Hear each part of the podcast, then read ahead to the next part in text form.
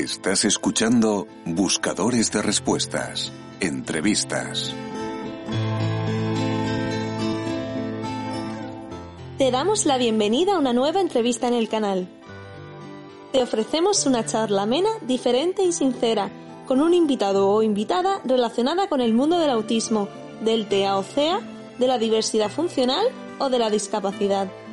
¿Nos acompañas? ¡Empezamos!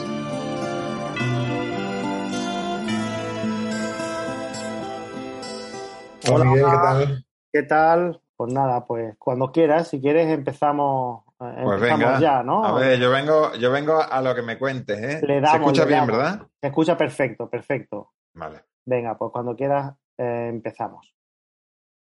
Hola buscadores, hoy traemos al canal a Ignacio Calderón Almendros. Él es profesor de Teoría de la Educación en la Universidad de Málaga, además de muchísimas otras cosas. Conferenciante, articulista, escritor, activista y todo con un denominador común, la inclusión.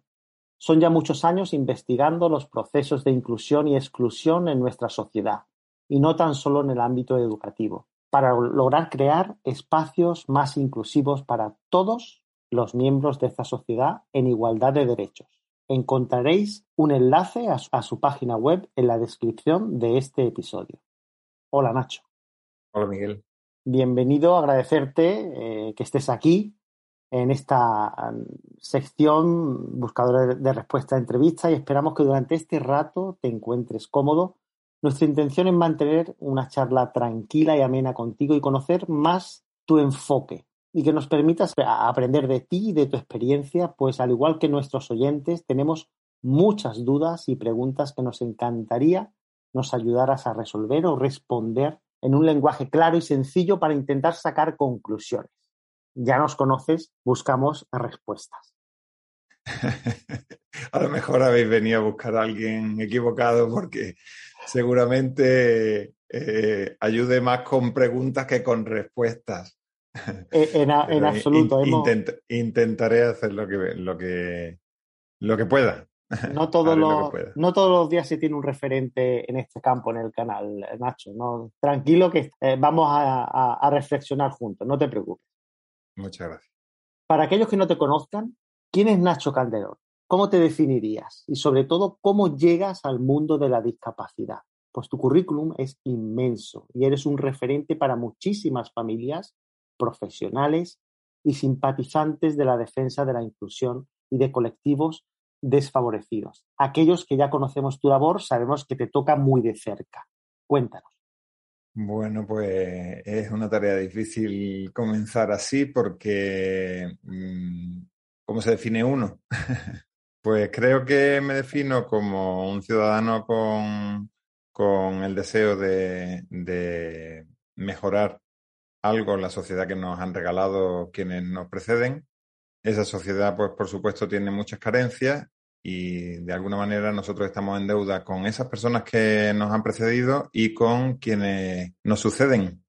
Entonces, bueno, pues yo como, como cualquier otro, desde mi trabajo, eso sí es una, para mí una, una gran fortuna el, el- poder contar con que parte de mi, de mi, de, de eso que intento ofrecer, pues lo puedo hacer gracias a, a mi trabajo. En, en él confluyen mis intereses particulares, yo me dedico a la educación, eh, y en él confluyen mis intereses particulares. A mí me, me gusta, me gusta la educación, aprendo mucho con, con procesos en los que estoy inserto y tengo la suerte también de poder en, desarrollar yo algunos de esos procesos. Y bueno, pues a través de la educación trato de investigar por una parte y de generar procesos que, que puedan responder a, a algunas de las necesidades que tiene la, la sociedad, particularmente eso que antes planteabas, que es la inclusión y sobre todo la educación inclusiva. Y no sé si te he respondido en algo a tu pregunta. Sí, sí, por supuesto. Pero añadiríamos una cosa más, eh, una, una diferencia eh, o algo que te diferencia a ti en este caso, creemos que te repiensas la educación. Es decir, te cuestionas eh, la forma en la cual educamos actualmente, los procesos quizás que perpetuamos o los modelos educativos que llevamos perpetuando durante años. Es decir, no todo el mundo, entenderás que no todo el mundo se cuestiona eso, esa herencia a la que tú aludías, ¿no? Esa, eh, eh, la mayoría de, los docentes o simplemente siguen el camino trazado y en ningún momento se cuestionan si esos procesos o si esa forma de enseñar es la correcta o no. Simplemente se hace de forma autómata y punto.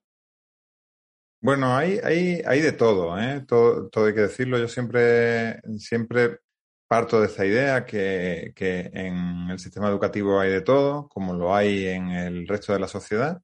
Hay profesionales muy comprometidos. A ver, el sistema educativo como la escuela y los educadores y educadoras en sí son una de las cosas más hermosas que, que hemos generado como, como humanidad. Mm, e, el, hecho de educar es un acto de amor y las escuelas albergan pues buena parte de esto, de esta idea que tenemos de, de educar. Sin embargo, y a eso creo que te estaba refiriendo, en las escuelas también ocurren procesos que son eh, pues lamentables, dolorosos y algunas veces terribles también ocurren en la escuela y ocurren en, nombre de nosotros mismos, de los educadores y educadoras. Y bueno, el haber vivido seguramente de cerca eh, algunos de esos procesos tan dolorosos y tan indeseables, pues me ha hecho quizá eh, estar muy alerta con, eso que hace la escuela y que es indeseable. Entonces, pues, pues sí, eh, yo he, he, tenido la suerte de poder, de poder vivir una experiencia o muchas experiencias en realidad, ya, ya son muchas las experiencias que he podido vivir con muchas personas con las que he tenido la suerte de aprender, eh, de ver eh, que la escuela es muy, muy injusta, que es sistemáticamente injusta con determinadas personas y colectivos. Y bueno, pues trato de trabajar para, para analizar eso y transformar eso. De eso trataremos, ahondaremos ahora y profundizaremos acerca de ese tema porque, como bien sabes, a nosotros nos gusta llegar o intentar llegar por lo menos al origen, ¿no? Eh, bucear un poco en los, en los entresijos, ¿no? De por, qué, de por qué se da esa situación que tú comentas, ¿no? Una pregunta que ha quedado por, por, por contestarse ya, ¿cómo eh, llegas al mundo de la discapacidad? ¿Por qué, cuándo surge ese interés eh, por decirte, yo me tengo que dedicar a esto, yo tengo que investigar este tema, yo tengo que un poco eh, compensar estas injusticias o intentar visibilizar estas injusticias o, buscar otra alternativa para que estas injusticias no se den. ¿En qué momento de tu vida o de tu experiencia vital o de tu carrera te decantas por esta opción? Bueno, en realidad no es un solo momento, no es mi, mi interés, por supuesto, nace eh, con mi hermano Rafa, es el hermano más pequeño de, mi familia. Somos un montón de hermanos y hermanas. Mi hermano Rafa es el más pequeño. Y eh, con él, eh, pues nace una inquietud que, que no existía antes, que no existía en mí antes. O al menos no con esa intensidad. Digo no con esa intensidad porque en realidad en mi familia siempre, siempre aprendimos a, eso me lo enseñaron mis padres, a, a, entender que las personas somos muy diferentes y que todas tenemos la misma dignidad y tenemos los mismos derechos y tenemos el mismo valor. Eh, pero pues con mi hermano Rafa yo aprendí mucho, eh, de manera informal, de manera experiencial, aprendí mucho.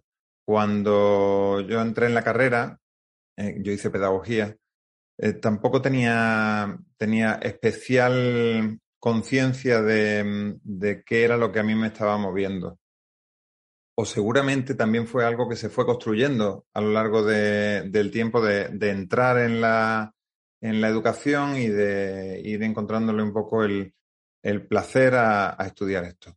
Y desde que comienzo, desde que comienzo siempre tengo en la cabeza eh, que cada asignatura que yo iba cursando tenía que servirme para explicar los procesos que yo vivo, pero también los procesos que vivía mi hermano. Entonces, lo que no valía para mi hermano, de alguna manera no me valía a mí. Y tenía que, trataba de forzar pues cada una de esas asignaturas para, para que sí que sirviera, sí que tuviera esa utilidad. Entonces, mm, eso ya fue poco a poco. Mientras estudiaba, comencé a hacer pequeñas investigaciones eh, en mi familia. Después esas investigaciones se fueron enredando porque la historia de mi hermano se fue enredando en el, en el transcurso de lo escolar. Y mm, más tarde, mm, pues después de haber pasado, o sea, de investigar otros procesos de exclusión de, de otras poblaciones, pues de alguna manera me permití yo a mí mismo eh, investigar sobre, sobre la inclusión escolar y particularmente de lo que ocurría tanto en personas que son nombradas con la discapacidad como eh, con mi, mi, propia familia. Después, la, eh, en mi familia ha estado muy presente la discapacidad siempre, sigue estando muy presente, porque bueno, pues la discapacidad en realidad quien no la quiere ver es porque, porque quien no la ve es porque no quiere verla, porque nos atraviesa a todos y todas. A lo largo de la vida tenemos diferentes formas de, funcionar, no, no, somos siempre igualmente autónomos, eh, somos completamente dependientes cuando nacemos, pasamos mucho tiempo siendo dependientes. Digo todos y todas, no estoy hablando de una parte de la población, todos y todas somos completamente dependientes, nacemos así. A lo largo de la vida pensamos que somos independientes, pero no lo somos en absoluto, somos siempre interdependientes de otras personas, dependemos de otras personas y otras personas dependen de nosotros. Y eh, en muchas ocasiones eh, pasamos buena parte de nuestra última fase vital, eh, pues también con, con, dependencia, lo cual me hace pensar que, no sé, no queremos ver algunas realidades que, que, que son tan naturales como el ser humano o como la vida misma y que mm, por algunas razones Mm, decidimos hacer mm, como que no existen. Se puede decir, Nacho, que cerramos el ciclo, ¿no? Empezamos como dependientes y terminamos como dependientes. Con, la, con, la, con algo que a mí me parece importante, que es destacar que nunca dejamos de serlo. O sea, eh, es una ilusión eso de la, de la autonomía o de la, eh, o de la independencia, es una ilusión que en realidad no existe. Dependemos, hemos dependido de que nos hayan cuidado, de que nos hayan satisfecho las necesidades de seguridad, de afecto, eh, que nos hayan alimentado. Yo pienso cada vez que paseo o cada vez que viajo en coche, pienso todo esto lo ha construido el ser humano. Somos completamente dependientes de esas carreteras, dependientes de eh, los tendidos eléctricos, somos dependientes de que haya prácticamente todo lo que tenemos delante esta, estos medios que ahora mismo tenemos, un micrófono, un ordenador, sí. eh, somos completamente dependientes o somos muy dependientes de otras personas y de la cultura que hemos ido construyendo. Creo que acaba, acabas de abrir un melón ahí muy, muy importante y es que esa dependencia no solo uh, es de las personas, sino del entorno. Nosotros creemos que hay uh, una discapacidad social, es decir, muchos colectivos desfavorecidos o, vulnerables, o especialmente vulnerables, eh, esa, esa, esa, discapacidad social aflora precisamente eh, cuando se relacionan con el entorno. Si el entorno no está adaptado, si el entorno no está, no es sensible, no es receptivo a esas necesidades y esos apoyos y esos recursos que deben tener esos colectivos si quieren, digamos, alcanzar su máximo potencial, ahí es donde se ve eh, realmente si una sociedad es inclusiva o no, o es puro paripé, que es lo que muchas veces nosotros nos encontramos. Tú sabes que nosotros te hablamos muy claro y, nosotros vemos un, desfase tremendo entre lo que es el plano teórico y después lo que es la realidad. Eh, tú lo sabes porque ya lo has comentado, lo acabas de comentarte, que a ti te llegan muchos casos realmente eh, alarmantes y frustrantes que se siguen dando hoy día eh, por miles y que nosotros creemos que si fueran una prioridad o que si esto de la educación fuera una prioridad, mmm, se habían zanjado hace tiempo. Es decir, eh, estamos, no sé si predicando Desde en el luego, desierto, en el desierto tú y yo o, o tal, pero, pero, o estos, o, algunos locos que, que remamos a contracorriente, no sé si me entienden la, la, la metáfora, sí, estamos bueno, remando que porque al final tú dices, bueno, vale, muy bien, pero si los gobernantes no se convencen de que es que esto no solo es necesario, sino que es un derecho, eh, que no es un acto de caridad, que como muchas veces parece, ¿no? Eh, nosotros tenemos siempre esa eh, sensación, no solo en nuestra experiencia vital con nuestra hija, sino eh, con muchos otros casos que vemos y, a, los, a los cuales intentamos ayudar en la medida de lo posible, eh, mm, te quedas alucinado, alucinado de, de cómo el sistema, como una auténtica apisonadora, la administración sigue su propia hoja de ruta independientemente de, de las circunstancias de... No sé si tú tienes experiencia, quiero, quiero, que nos hable un poco más de ese tema porque, porque claro, es... Yo eh, estoy muy, muy de acuerdo con... A mí me llegan eh, todos los días. Todos los días me llegan casos de, de, de muchos lugares, em, experiencias que son, mm, no sé cómo explicarlo, no tienen nombre, Em, son eh, simplemente pues atentados contra los derechos humanos de los niños y las niñas en las escuelas. Eso no es, no es algo que me esté inventando, vamos, es, algo que me llega a diario. Y, mm, y dice, eh, depende de los políticos, y yo digo, los políticos dependen de nosotros también. Claro. Eh, de hecho, los Están a nuestro servicio, ¿no? Están a nuestro servicio. Y los, y los ponemos nosotros ahí, los votamos nosotros, les decimos qué es lo que pueden y no pueden hacer. Em, si nosotros decidiéramos de verdad que esto no va a continuar así, no continúa así. La población eh, de, personas eh, que son etiquetadas como con discapacidad es enorme. Digo por poner un ejemplo, pero también otras poblaciones que están viviendo las mismas situaciones de, exclusión y segregación. Si todas esas poblaciones nos uniéramos y dijéramos esto no va a continuar así, pues no continuaría. Pero ¿qué pasa, Nacho? ¿Por, qué, ¿Por, qué, no hay esa unión? ¿Por, ¿Por, qué la gente no? Porque ya sé que te ríes, te ríes porque, porque, claro, has vivido mucho y has visto, imaginamos eh, lo, mismo que hemos visto nosotros, ¿no? Que es que muchas veces eh, se anteponen siempre otros intereses a lo realmente, a lo importante. Eso, eso tan cacareado, el interés mm. superior del, del menor o del alumno o de eh, mm. todo eso muchas veces es una pantomima. El sistema vela por su propio interés. Punto, no hay otra. Es decir, porque lo vemos. Sí, lo que pasa es que, el, el, sistema es, es, complejo, no es, el sistema no es solo lo que pasa en la escuela, digo, allí dentro. No, no, no. Sino que Hay, hay, un, hay, hay todo un, un, complejo entramado de, de, intereses, por ejemplo, em, que en gran medida están entorpeciendo que eso ocurra. Hay también todo un proceso complejísimo que es un juego con las emociones de, la gente y que en poblaciones que, son tan, tan vulnerables, eh, cuando se juega con esas emociones, que son fundamentalmente la que mueve todo, eh, lamentablemente, es el miedo.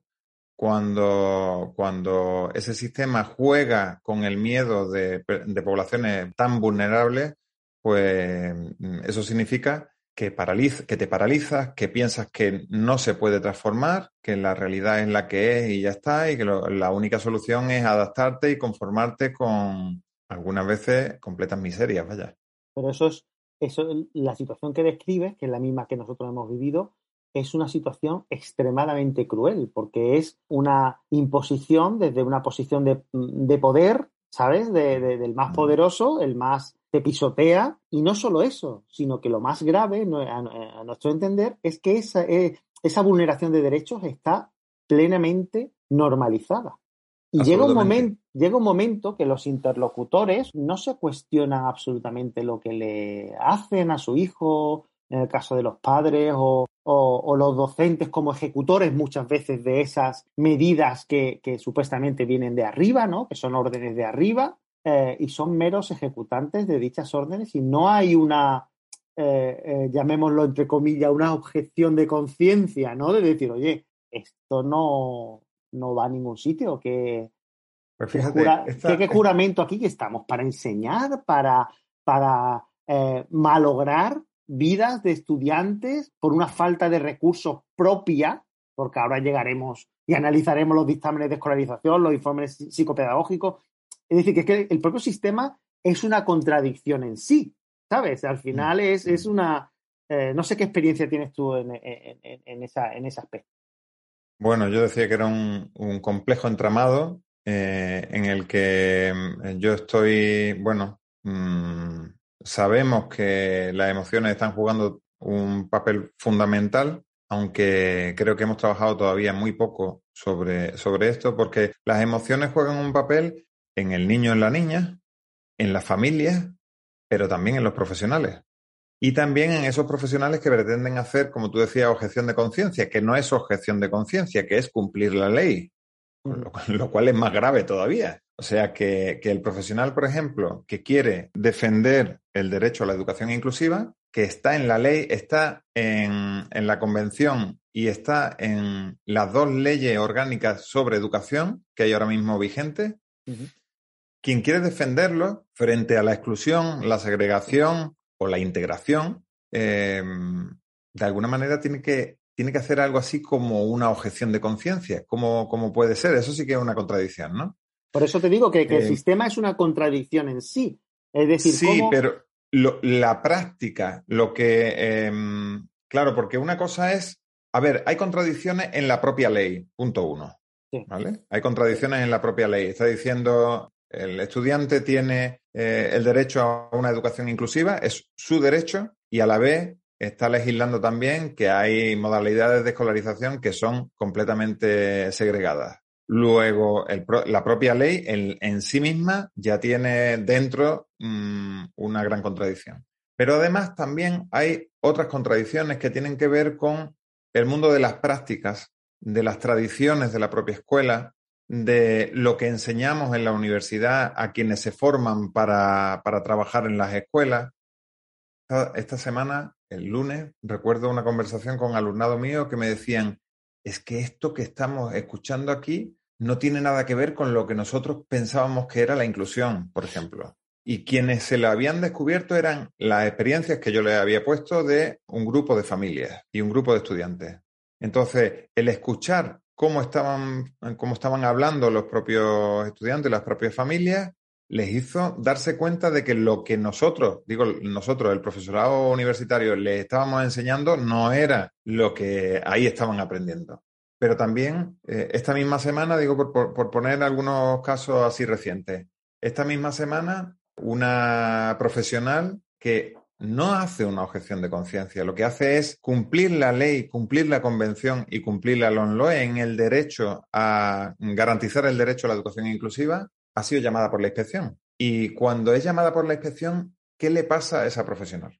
No a esa en particular, pero a cualquiera que, haga algo así, eh, lo que le pasa es, eh, es qué emociones se genera por tratar de defender el derecho de un niño que es completamente incomprendido en una institución que sigue segregando y que lo entiende como una práctica lógica, como una práctica normal también. Normalizada, eh, normalizada. Eso, como una, una práctica que es supuestamente correcta. Incluso quien tiene la conciencia clara de que el camino debe ser ese, se encuentra con que de repente puede estar eh, siendo señalada por la institución porque no está haciendo supuestamente lo que debe. Cuando rascas, al final la institución recula, pero eh, tienes que haber atravesado ese miedo y, no es fácil. Y además ese miedo no se presenta de una sola vez, se presenta una vez y otra y otra y otra. Igual que a una familia se le presenta cada vez que le llaman, oye, ven que tenemos que hablar, que ha pasado algo, ¿no? Y te llaman para hablar porque ha ocurrido algo en, en la escuela con tu hijo o con tu hija y cada vez que ocurre una de esas llamadas, brota el miedo y vuelves a pensar, ¿tendrá sentido que esté ahí en vez de que esté en un sitio donde nadie va a cuestionar que tiene que estar allí? Totalmente de acuerdo. De hecho, nos, alegra mucho que, comentes esta experiencia de esta docente y cómo es llamada al orden, digamos, por la inspección educativa, porque no sé si sabes que eh, publicamos un monográfico en el canal nuestro, ¿no? de 11 episodios sobre el papel de los docentes en la atención del alumnado NEE, ¿vale? O con necesidades educativas especiales. Con casi seis horas de testimonio de los propios docentes y de sus formadores universitarios. El balance, Nacho, es desolador respecto a la actual situación de esta parte del alumnado cuyas necesidades educativas en la inmensa mayoría de los casos no solo no se entienden, sino que se desconocen por completo, o lo que es peor, no se quieren entender ni respetar. Nacho, ¿cómo logramos hacer que las actuales escuelas sean entornos más amables y respetuosos para todos los alumnos, y muy especialmente para el alumnado NE? ¿Y por qué tenemos la sensación de que se trata de un acto de caridad o de compasión, como comentábamos antes, y no un derecho supuestamente ya reconocido? Bueno, porque la escuela todavía no, no, no lo trata como un derecho. Entonces, ¿cómo vas a vivir tú eso como, como el derecho que es si la propia institución no lo está tratando como el derecho que es? Tú sabes, mm. Nacho, lo complicado que ha sido para nosotros conseguir tantísimos testimonios de docentes. Eh, eso que tú acabas de comentar, te lo dicen abiertamente, te dicen, si yo digo esto en mi centro educativo, lo que opino realmente, me señalan, me estigmatizan, sufro represalias. Vale, pero eh, es eh, que ahí, ahí, es donde está, ahí es donde está la clave del tema, o por lo menos una de las claves para mí de este tema. Y es cómo, para mí una gran preocupación es cómo hacer que mi alumnado pueda ser resistente a ese, porque tú decías, eh, es que no conocen, ¿no? No conocen las necesidades. Y yo digo, eso es muy secundario. No porque no sea importante conocer las necesidades de cada niño o cada niña, sino porque el, problema no está ahí. El problema está en que la propia institución entiende una cosa y es muy complejo revelarse ante eso que entiende la institución. Por esto mismo que decíamos, porque es una cuestión emocional, no es una cuestión racional. Eh, por ejemplo, tú decías, es que... Nacho, Nacho, mm, perdona que te interrumpa, de acuerdo, te, mm. compro ese argumento, pero ahora también te digo una cosa, eh, tenemos inseguridad jurídica, es decir, las leyes, tú sabes perfectamente de lo que te hablo porque has estado en la ONU. ¿Qué, qué, validez tiene todo eso? Eh, ¿Qué validez tiene el qué? Eh, las leyes que tenemos ya aprobadas, tan garantistas, pero que a la hora de la verdad no se implementan. No, porque no son tan garantistas, no son tan garantistas.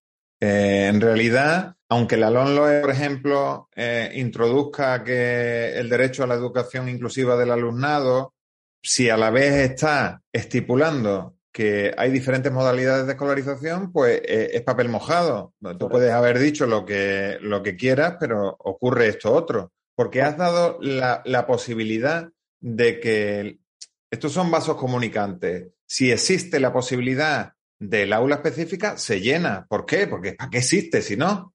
Si no, no existiría, ¿no? Y, y, si existen los centros de educación especial, pues se llenan los centros de educación especial. ¿Por qué? Pues porque si no, no existirían. Entonces, legislar diciendo eh, eh, el enunciado de educación inclusiva como si eso fuera algo mágico, no, eso no es real. Ahora, eso se tiene que convertir en algo concreto, que se tiene que materializar en, por ejemplo, el cuestionamiento de algunas ideas como eh, eh, em, mm, las escolarizaciones segregadas, pero también el etiquetado de alumnado como con NE o con NAE o con lo que queramos llamarle. Es que mientras siga ocurriendo esto, de alguna manera vamos a estar pensando que no es alumnado, es otra cosa, es otra cosa. Porque el alumnado de verdad es el otro, el que no tiene ningún apellido, es el alumnado el que sigue el ritmo eh, marcado, el que supera el listón, el que no se queda atrás, el que ese es el, verdadero alumnado para el que se enseña, ¿no? Para que el sistema Para ese enseñamos en la universidad. Para ese enseñamos en la universidad.